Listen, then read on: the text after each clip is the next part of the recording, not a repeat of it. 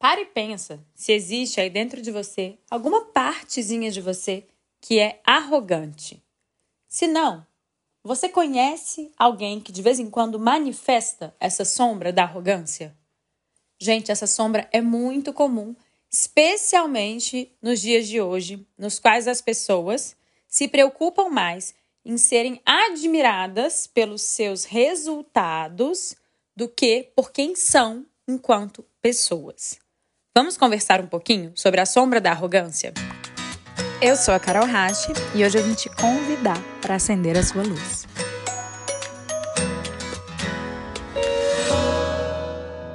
Pensa em alguma parte da sua vida na qual você tem bastante autoconfiança. Algo que você tenha certeza que consegue fazer bem feito. Será que nesse aspecto da sua vida você não é um pouquinho arrogante? Calma, deixa eu explicar. É muito comum nos dias de hoje as pessoas serem medidas pelos seus resultados. E, gente, isso é tão louco que tem gente que prefere ser medida pelo valor daquilo que consegue produzir enquanto resultado do que pelo valor que consegue ter enquanto pessoa. O que, que eu quero dizer com isso? A gente confunde essas duas coisas. É muito comum as pessoas falarem: nossa, eu sou foda, eu tive tal resultado, eu performei muito bem em tal área. E aí elas se esquecem de se perguntar: tudo bem, mas o ser humano que eu sou, essa pessoa que eu escolhi me tornar, é admirável? Ou admiráveis são simplesmente os resultados que eu consigo produzir? Porque, gente, nós não somos os nossos resultados. Não, você não é os seus resultados. Você é aquilo que você transborda para o mundo enquanto pessoa. O seu maior impacto no mundo é quem você é enquanto ser humano. E muitas vezes as pessoas se medem pelos resultados. É como se bons resultados desse a elas o aval para descuidar do ser humano que estão sendo. E aí elas se tornam arrogantes e pior, elas têm um bom resultado para se contar uma história de que são admiradas. Não, não sou arrogante. Veja bem, tem uma multidão de pessoas que me admiram. Será que essas pessoas, será que essa multidão admira você ou seus feitos? Veja que é bem diferente. Pessoas arrogantes que conseguem ter bons resultados geralmente têm esses resultados muito aplaudidos. Geralmente são sim admiradas pela sua capacidade de performar. Mas isso não exclui a possibilidade de serem zero admiradas por quem são. Não é muito difícil a gente pensar em pessoas que tiveram grandes feitos, feitos admiráveis, mas que a gente olha e fala assim: bom, eu consigo admirar muito os resultados dessa pessoa, mas essa pessoa não me inspira em nada. Não admiro o ser humano que essa pessoa é.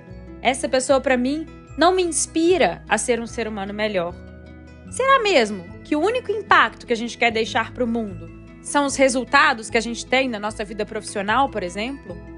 O arrogante, ele é tão seduzido pelos próprios resultados que ele cai no risco de ser iludido pelos resultados que teve no passado. É mais ou menos como se o arrogante pensasse assim: bom, eu já tive esse, aquele e aquele outro resultado muito bom, então tudo que eu fizer vai dar certo. E aí ele se coloca numa cilada. Porque ele se ilude. Ele deixa de calcular riscos. Ele deixa de olhar com atenção e honestidade para as próprias limitações. Ele se torna meio míope, meio cego. Ele aposta mais alto do que deve. Então, muito embora muitas vezes o arrogante tenha assim uma grande capacidade de performar em alguma área, a própria arrogância pode fazer com que o próximo passo dele seja em falso. Por quê? Porque a arrogância ilude. A arrogância nos conta que somos melhores, mais prontos, mais nobres, superiores, e acreditar nisso nos coloca numa cilada. É como se, sendo arrogantes, a gente vestisse uma capa e se sentisse meio super-herói. Gente, e quando a gente não tem a humildade de reconhecer quais são as nossas limitações, de reconhecer o que é que pode dar errado, aonde é que a gente pode falhar, a gente se ilude. E pessoas iludidas calculam mal riscos. Toda escolha que a gente faz na vida é uma aposta.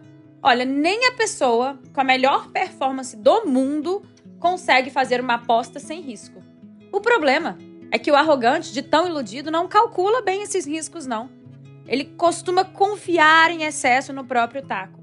Então, além dele se tornar uma pessoa que se isenta de fazer autorrevisão, que se dá o aval de deixar a parte ser humano de lado só porque sabe performar bem em outros papéis, ele ainda se coloca no risco de tropeçar ali na frente, de quebrar a cara iludido pela própria prepotência, pela própria arrogância.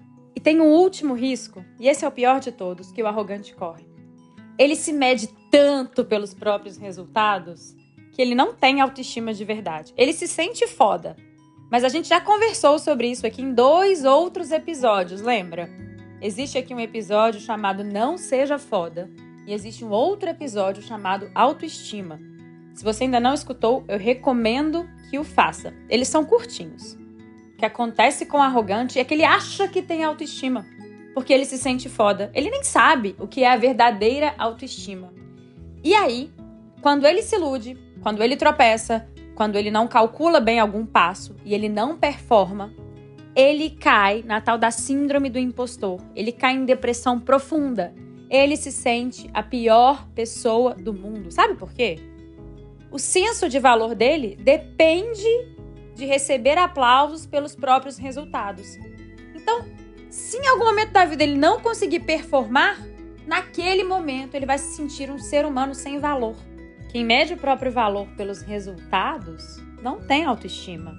Talvez tenha autoconfiança, mas existe uma diferença muito grande entre autoconfiança e autoestima. E sim, isso também já foi abordado no episódio anterior. Então, gente, a gente precisa parar, respirar e entender que esse fantasma da arrogância, ele ronda todos nós.